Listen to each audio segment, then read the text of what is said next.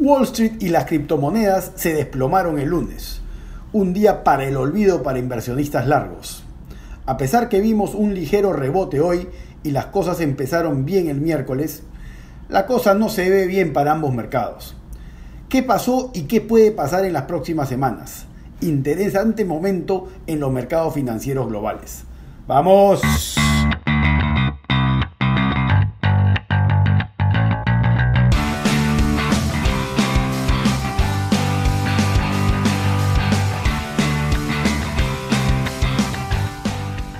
Acá estamos en 10 arriba con Miguel Viacaba en nuestro episodio número 28 ya.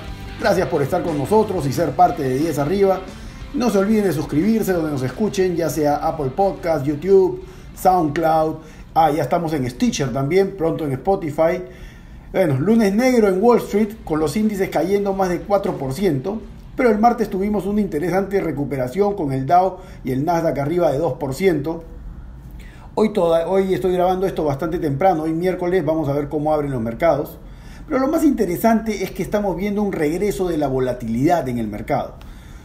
Por otro lado, las criptomonedas siguen de capa caída, a pesar que hoy amanecieron subiendo fuerte, con continuos ataques de muchas partes. El lunes vimos a Bitcoin rondeando los niveles de 6 mil dólares y Ethereum por debajo de 600 dólares el mercado de criptomonedas perdió más de 60% de su capitalización de mercado en solo dos semanas. Increíble.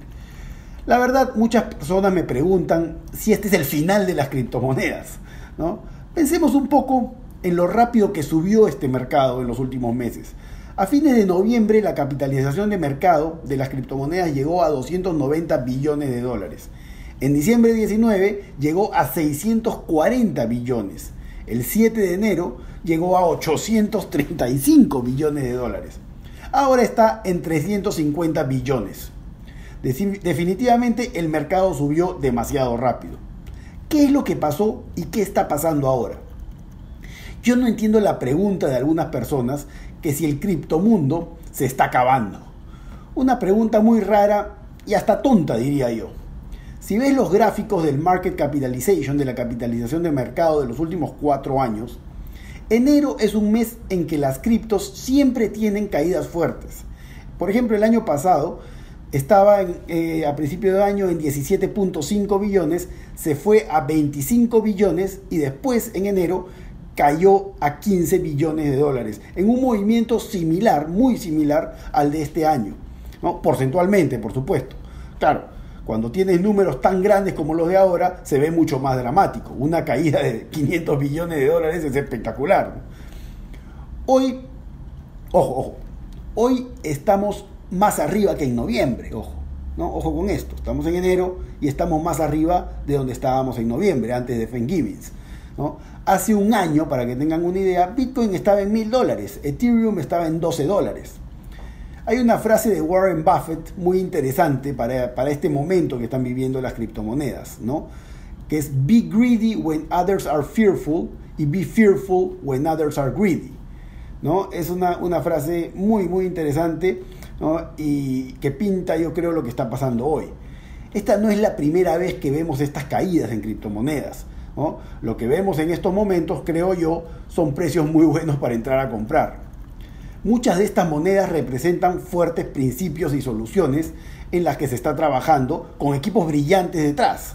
La tecnología está definitivamente intacta. Estamos en la primera parte del desarrollo de esta tecnología. Hay un gráfico muy interesante que lo pueden googlear, buscarlo en internet, donde se ve el uso del internet a través de los años y cómo creció astronómicamente. Es algo parecido, creo yo, con lo que va a pasar con el blockchain y las criptomonedas. El uso del blockchain definitivamente no va a desaparecer. Esto no va a pasar de ninguna manera. ¿no? sé qué pase con Bitcoin o con alguna criptomoneda en especial. Siempre lo dije, no todas van a sobrevivir. Pero la tecnología detrás del blockchain es revolucionaria y está acá para quedarse. Cuando explotó la burbuja del dot-com, a nadie se le ocurrió, bueno, cerremos la World Wide Web, ¿no? Y se acabó el mundo del Internet que nadie desarrolle más páginas de Internet. Entendamos que esto es algo muy parecido. El blockchain está cambiando el mundo y está acá para quedarse. Cuando yo estaba en la universidad, yo fui a Florida International University en Miami, la plata no sobraba, por supuesto, y esperábamos normalmente a las 12 de la noche para comer los 99 cent burgers en la tienda de la esquina de la universidad, o vivíamos a punta de arroz con ketchup para poder llegar a fin de mes. La verdad solamente comíamos bien cuando mi buen amigo Danny Barrera, que estudiaba ingeniería en University of Miami en esa época, se preparaba una buena paella o un buen ceviche que siempre quedaba espectacular a pesar de los limitados ingredientes que había en Gringolandia. Hoy, para el gozar de muchos, Dani abrió en Lima una empresa de catering en la que te arma tu evento con las mejores paellas, fideos, tortillas españolas y mucho más. Un chef de los buenos, como los de antaño, no como cada payaso que ves ahora que supuestamente estudió en Francia o en la China y la verdad no sabe pelar ni una papa. Para todos tus eventos llama a a Buen Fuego de Dani Barrera. Ahora en verano van desde Cerro Colorado hasta Ancón. Un maestro, Dani. Los recomiendo a ojos cerrados. Llámalos al 982-592384 o visita su, visita su página de Facebook A Buen Fuego. A Buen Fuego de Dani Barrera, espectacular. Yo creo que nadie es tan burro en estos momentos, ¿no? Con, con, cómo se está desarrollando esto, de decir, bueno, no usemos más el blockchain y olvidémonos de esta tecnología revolucionaria. Los que dicen esto, yo creo que es porque tienen intereses detrás, no porque lo sienten, no porque lo piensen. Lo que está pasando en el mercado de criptos es que definitivamente sí está sobrevaluado y yo creo que tenía que caer. La gran pregunta es por qué cayó tanto. Yo creo que hay cuatro razones muy importantes. La primera, los reguladores, gobiernos centrales, bancos centrales quieren su tajada, ya sea a manera de impuestos o como sea, pero no quieren que siga entrando fondos a los mercados de criptomonedas y ellos no tengan nada de las utilidades que se generan. Por otro lado, no quieren perder el control de sus sistemas monetarios centralistas y quieren evitar fuga de capitales de sus economías. Número dos, muchos bancos privados y empresas como Facebook, que hoy critican al blockchain y a las criptomonedas, están trabajando en implementar esta tecnología para sus transacciones. Pero la gran mayoría no apostó a la subida del market cap de las criptomonedas y se perdió la fuerte alza del 2017 hoy le están pegando, ¿no? Están pegando al, mundo de las criptomonedas, apoyando a los reguladores en la caída de los precios, pero a su vez muchos ya están armando mesas de trading de criptomonedas para tomar ventaja de la caída, comprar barato y por supuesto participar del próximo rally. ¿no? Ayer salió Steve Stronging de Goldman Sachs a decir que la mayoría de criptomonedas se irán a cero, pero claro, no dice cuándo ni cuáles. Y al mismo tiempo, Goldman está terminando de implementar su propia mesa de trading de criptos, pagándole miles de miles de dólares a traders que vienen tradeando criptos por años.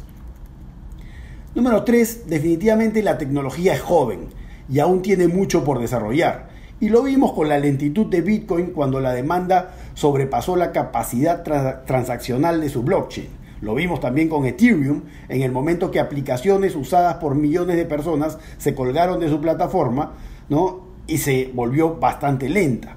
El fenómeno de CryptoKittens, ¿no? Eh, del que hablamos hace unos episodios, fue un ejemplo bastante claro. Número 4. Las bolsas de criptomonedas son las plataformas que más están siendo atacadas por reguladores y a la vez ¿no? son las que más problemas han tenido para satisfacer la demanda de compra y venta de criptomonedas hay millones de personas a nivel mundial que aún no tienen acceso para comprar, vender o usar criptomonedas. Como les decía, esta es una tecnología en pañales que aún no llega a una mínima fracción de la, de la población mundial. Eso sí, creo yo que este mercado no es para especular, ¿no? Eh, o para tradear, más que para especular, yo digo para tradear. Creo yo que es un mercado para entenderlo y esperarlo.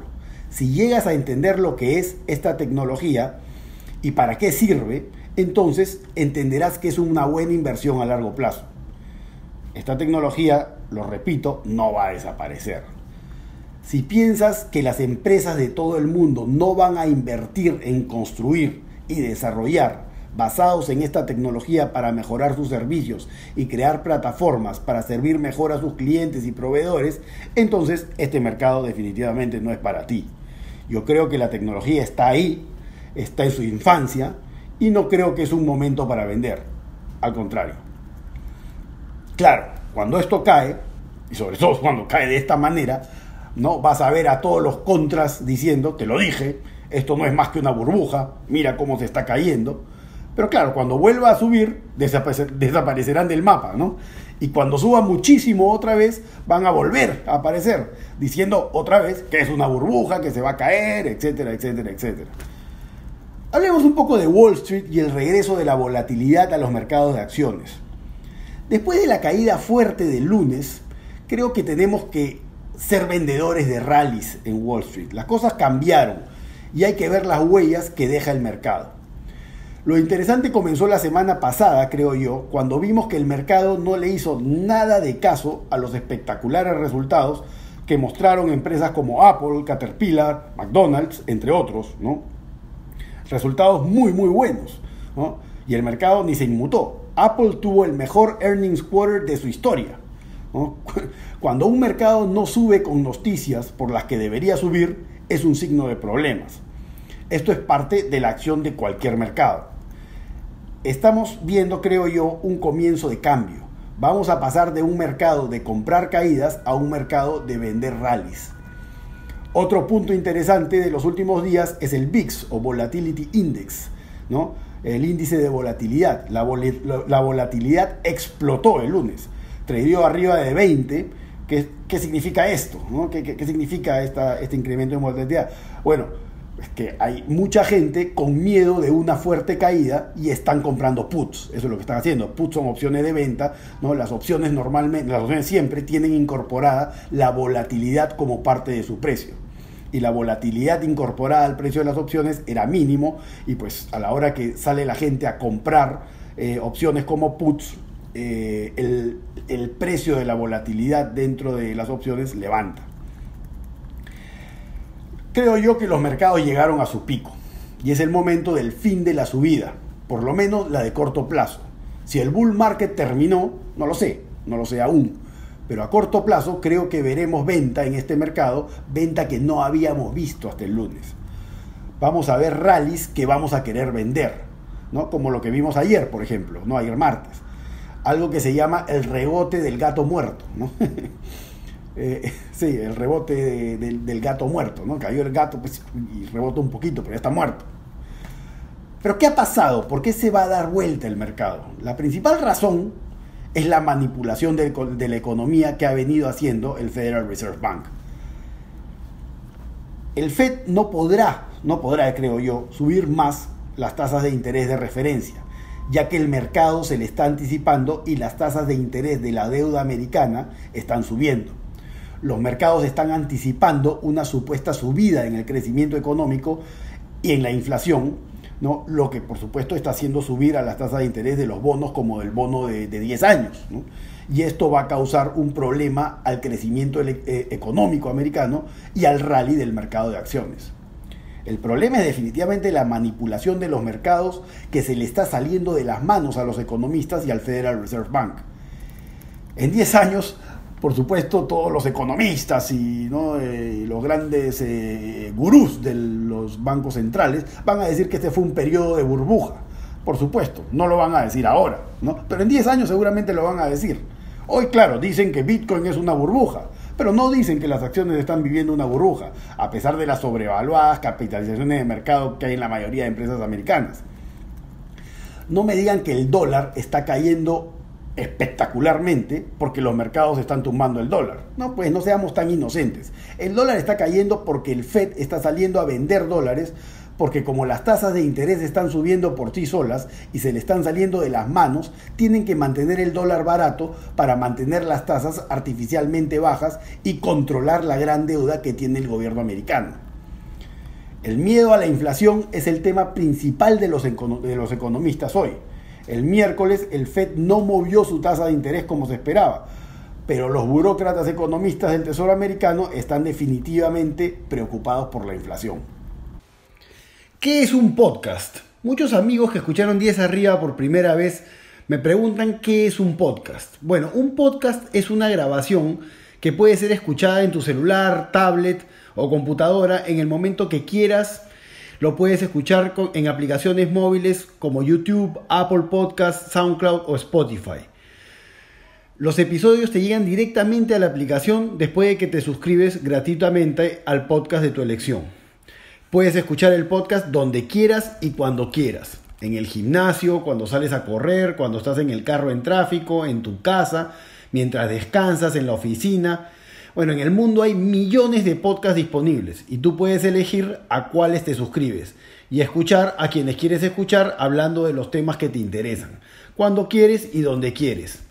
Empresas como CNN, Bloomberg, ESPN, Financial Times generan miles de podcasts en el mundo y el mundo los escucha masivamente. Los podcasts definitivamente están acabando con la radio y se están convirtiendo en el medio de elección para recibir audios de entretenimiento, noticia y educación. Entonces, no te quedes atrás, entra al app de Apple Podcasts en tu teléfono, al app de YouTube o SoundCloud y suscríbete a 10 arriba. Cuando nos escuches, deja un comentario o ponle un rating al podcast. La caída del dólar, combinada por el, el, el, estímulo, eh, el estímulo económico por recortes fiscales, la bajada del desempleo y la subida de sueldos en algunos sectores, le puede traer una subida de precios al consumidor muy fuertes a Estados Unidos antes de fin de año. Se espera que el Fed suba las tasas en, la primera reunión que dirija Jerome Powell en marzo. Hmm, vamos a ver qué pasa. Trump, en su mensaje del State of the Union, de la semana pasada creo que fue, por supuesto habló de los logros económicos de su mandato, pero no habló absolutamente nada de la creciente deuda de Estados Unidos, la caída del dólar, la subida de las tasas de interés de largo plazo y los riesgos de inflación. El mercado de bonos también está dando claras, señales, ¿no? Da señales de riesgo de inflación. Los rendimientos del 30-year bond, del, bono de 30 años del Tesoro americano, llegaron a, 3%, con ventas en el mercado de bonos que lo llevó a sus precios más bajos desde el 2014. Ojo con eso. Es importante también ver la evolución del dólar. Ha estado cayendo ya por 14 meses. Todo el 2017 el dólar ha estado bajo presión. ¿no? Recién ahora estamos, eh, la prensa está hablando de la caída del dólar, pero esto viene desde hace rato. ¿Y por qué está cayendo el dólar? Si la economía supuestamente es fuerte y las tasas de interés están subiendo, todo debería ser felicidad y deberíamos tener un dólar fuerte. El tema es que el dólar hoy está bastante amarrado al déficit de presupuesto de Estados Unidos. Hay una correlación directa extrema durante los últimos 15 años y la pueden, la pueden ver en internet, googleenlo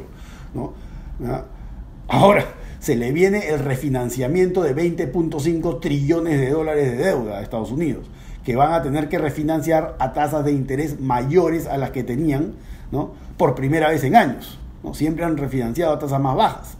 Esto definitivamente va a incrementar aún más el déficit americano. Yo creo que el déficit puede incrementar solo por esto en un trillón de dólares más. Ojo, y esto es sin contar los recortes fiscales de las políticas de Trump y el mayor presupuesto de infraestructura que plantea el gobierno americano para los próximos 10 años. La inflación, como les digo, es el gran miedo hoy. Reducción de impuestos, mayor gasto en infraestructura, debilidad en el dólar. En Estados Unidos definitivamente hay necesidad de inversión en infraestructura, pero el tema es cómo afecta esto en conjunto con la reducción de impuestos de, al déficit de impuestos y cómo todo esto afecta al déficit americano. ¿Quién se va a oponer al incremento del gasto en infraestructura? ¿Los demócratas? No creo. Serían muy caraduras de quejarse por incremento de déficit ¿no? cuando durante el gobierno de, Obama se llevó la deuda americana de, de 9 trillones de dólares a 20.5 trillones de dólares. No creo que puedan ser tan hipócritas y creo que el paquete de infraestructura va a pasar aumentando aún más el déficit americano. Creo que el tema de un posible problema de inflación viene bastante ligado al dólar. La devaluación, la caída del dólar. Porque principalmente va a afectar también a los commodities. Una caída del dólar trae una subida de los commodities, del precio de los commodities. ¿no? Esto, es, esto es así. Todavía no hemos visto la subida fuerte del precio de la gasolina en Estados Unidos. Si ves cómo está tradeando los futuros de gasolina hoy, En abril vas a tener el precio de la gasolina en 2.10 dólares. En abril del año pasado estaba en 1.54 dólares. Una subida muy fuerte que va a definitivamente tener un impacto fuerte en el índice de precios al consumidor, el CPI, en Estados Unidos. Otro tema es los precios de los alimentos, los cuales se han mantenido bajos principalmente por sobreoferta mundial en los mercados alimenticios y principalmente en los mercados de granos, que se encuentran en niveles bajos históricos. El tema es que el dólar bajo le dará presión al alza a los granos y esto si se combina con algún problema climático en Sudamérica, del cual ya se está hablando, podemos tener una fuerte subida en los precios de alimentos, afectando también fuertemente al índice de precios al consumidor. En otras palabras, creemos que cada vez son más claras las señales de una fuerte caída en los mercados de acciones. De Tinto y Bife. Increíble cómo se convirtió De Tinto y Bife en el mejor restaurante de carnes de Lima desde que mi gran amigo, el popular Chino Soto, un carnívoro de aquellos, tomó el control de este restaurante en Conquistadores San Isidro y cambió la carta consiguiendo los mejores proveedores de carne de Lima y los mejores parrilleros, se transformó en el restaurante de Lima para cerrar negocios o compartir una buena carne con la familia o amigos. Una entraña angus, un bife de chorizo argentino o un tomahawk como si estuvieras en el mejor steakhouse de Nueva York simplemente espectacular. El otro día fui con un amigo argentino y me confirmó lo que yo ya sospechaba. Ni en Buenos Aires vas a comer una carne como la carne que te comes en De Tinto y Bife. De Tinto y Bife, Avenida Conquistadores 605 San Isidro. Para reservas llamen al 422-2273. Lo que vimos el lunes, si bien no cambiará la tendencia del mercado, en definitiva es la señal más clara que el mercado entiende los problemas de deuda, de evaluación del dólar, erráticos movimientos de las tasas de, interés y posible inflación en la economía americana. Mientras estas señales, se hagan más claras, las caídas en la bolsa van a ser mayores y durarán más de un día seguramente. ¿Qué pienso que va a pasar en los mercados de acciones y criptomonedas. Les voy a dar mi pronóstico, así como les di mi pronóstico sobre el partido del, Super Bowl entre los Eagles y los Patriots. Ahí me gané unas fichitas. Bueno, mi pronóstico para el final de verano. Yo creo que en abril vamos a haber visto el Dow debajo de 20 mil y a Bitcoin arriba de 12 mil dólares. Bueno, cambiando un poco de tema, ¿qué partido del Super Bowl, no? Impresionante la verdad que el fútbol americano no termina de sorprenderme ¿no? como, deporte. A pesar de encontrarse en un momento difícil por los problemas de salud mental a los que se exponen a los jugadores, es un deporte impresionante. Para mí, el mejor deporte para disfrutar como, exportador, como espectador, yo creo que sin duda alguna. Un partido increíble en el que hasta el último segundo pensé que los pechos lo iban a ganar. ¿no? Decían, los Patriots siempre regresan y yo pensé que al final iban a hacer un touchdown y lo iban a ganar. La actuación de Nick Foles y Filadelfia, impecable. Y también la caída del campeón New England, ¿no? que vendió cara a su derrota y fue destronado, creo yo, de la manera más honrosa posible. Bueno, lo único malo es que se acabó la temporada de fútbol americano y ahora esperar hasta septiembre para empezar a gozar otra vez. A ver con qué salen mis Miami Hurricanes de la Universidad de Miami y los Miami Dolphins este año. A los Hurricanes les tengo toda la fe del mundo, pero los Dolphins, cero. Igual que a la U. Por otro lado, se nos vienen los partidos de preparación para el Mundial. ¿no? Todavía no termino de asimilar que Perú estará en el Mundial después de 35 años. Esto sí que, para mí es espectacular, ¿no? sobre todo para los que tanto, hemos vivido tanto tiempo sin ver a Perú en un Mundial. Estaba viendo si me iba a Miami para ver el Perú-Croacia, pero volaron las entradas para, para The Rock, ¿no? el, estadio de, de Miami donde se juega el partido en marzo. Creo que en reventa la entrada más barata está más de 500 dólares, ¿no? Creo más, más caras que las entradas del Mundial, cosa tan increíble. Durante las eliminatorias, cuando empezaba la segunda ronda y Perú estaba casi eliminado, encontrabas entradas para los partidos de Perú en Lima por un choripán y cinco chapitas de Coca-Cola. bueno, les, ah, les quería contar sobre una serie de, stand-ups eh, de un cómico americano que se llama Dave Chappelle un genio, tienen que verlo, está en Netflix. Eh, es increíble cómo toma los escándalos sociales y la problemática mundial y la vuelve comedia. Muy, muy bueno. Bueno, ahora sí los dejo. No se olviden de suscribirse donde nos escuchen, ya sea en Apple Podcasts, SoundCloud, YouTube, Stitcher. Dejen su comentario, un rating, no sean tan flojos. Eh, si quieren comunicarse conmigo, con nosotros, hacerme una pregunta sobre el podcast, los mercados o lo que quieran, mándenme un mail a info 10arriba.pe, el 10 en letras, info 10arriba.pe. Si no, síganos en Twitter, arroba 10arriba. Bueno, un abrazo Latinoamérica. ¡Chao!